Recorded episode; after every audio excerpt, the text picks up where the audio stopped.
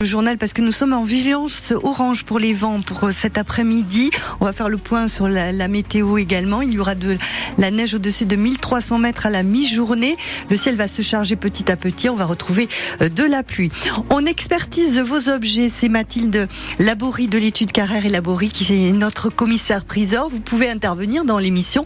Vous avez plusieurs possibilités. On vous expliquera tout après euh, les infos avec vous, Sophie Péridieu. Alors justement, attention, un vent violent. Ah oui, de grosses rafales de vent sont attendues euh, aujourd'hui euh, dans l'après-midi jusqu'en fin d'après-midi. Pyrénées-Atlantiques et Hautes-Pyrénées en vigilance orange, comme 22 autres départements. Euh, rafales de vent au-delà des 110 et 120 km/h. Soyez prudents, notamment sur la route. Les prévisions météo, évidemment, dans quelques instants. Le village de Cotteret, inaccessible toute la journée. La route qui relie la station thermale et de ski à Pierre Fitness est coupée depuis 7 heures ce matin et jusqu'à demain matin plutôt. Un bloc de pierre menace de tomber. Il faut donc sécuriser la route. Vous retrouvez toutes les infos sur francebleu.fr. Les annonces de Gabriel Attal n'ont pas vraiment convaincu les agriculteurs euh, de chez nous. Ils étaient mobilisés encore hier à Pau, euh, à l'appel de la coordination rurale. Ils ont déversé euh, des pneus devant la fromagerie des Chaumes, la coopérative Ralis, le Crédit Agricole, ça c'était mardi. Et hier, ils sont allés devant Total, au centre Jean Fégère, au service vétérinaire en centre-ville de Pau, mais aussi à la MSA et devant Groupama. Le Premier ministre a annoncé une nouvelle loi Egalim pour que les agriculteurs soient payés au juste prix d'ici le mois de juin, mais également plusieurs mesures de simplification. N'a pas vraiment convaincu Lionel Candelon de la coordination rurale du Gers. S'il fait la nouvelle loi Egalim avec M. Euh, Monsieur Rousseau, ça c'est sûr que ça changera pas, qui est président de la FNSEA, mais il est aussi président de 9, euh, agro-industries euh, qui pèsent des milliards. c'est lui qui fait la pluie et le beau temps. S'il fait la nouvelle loi Egalim avec la base de l'agriculture, oui, ça peut changer mais il faut mettre à la table les bonnes personnes. Et aujourd'hui, le Premier ministre, il écoute toujours les mêmes personnes.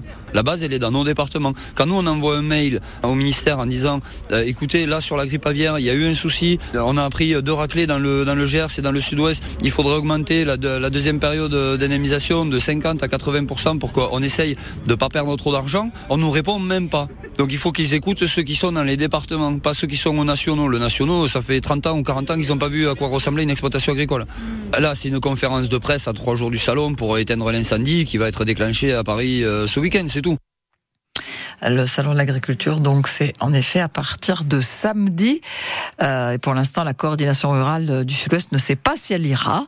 Notre invité tout à l'heure, le responsable du syndicat pour les Pyrénées-Atlantiques, confirmait qu'il y aurait d'autres mobilisations tellement le ras-le-bol est important. Interview à retrouver sur francebleu.fr.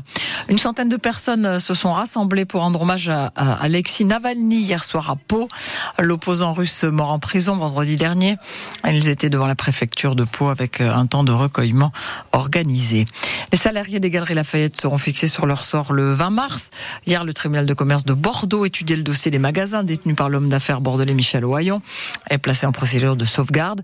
Un plan a été proposé et le tribunal va donc l'étudier. Dans ce plan, seul le magasin de Pau fermerait et non celui de Tarbes.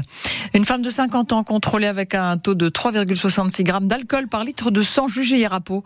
Le 8 février, elle avait eu un accident à Sauvagnon. Elle avait percuté un mur.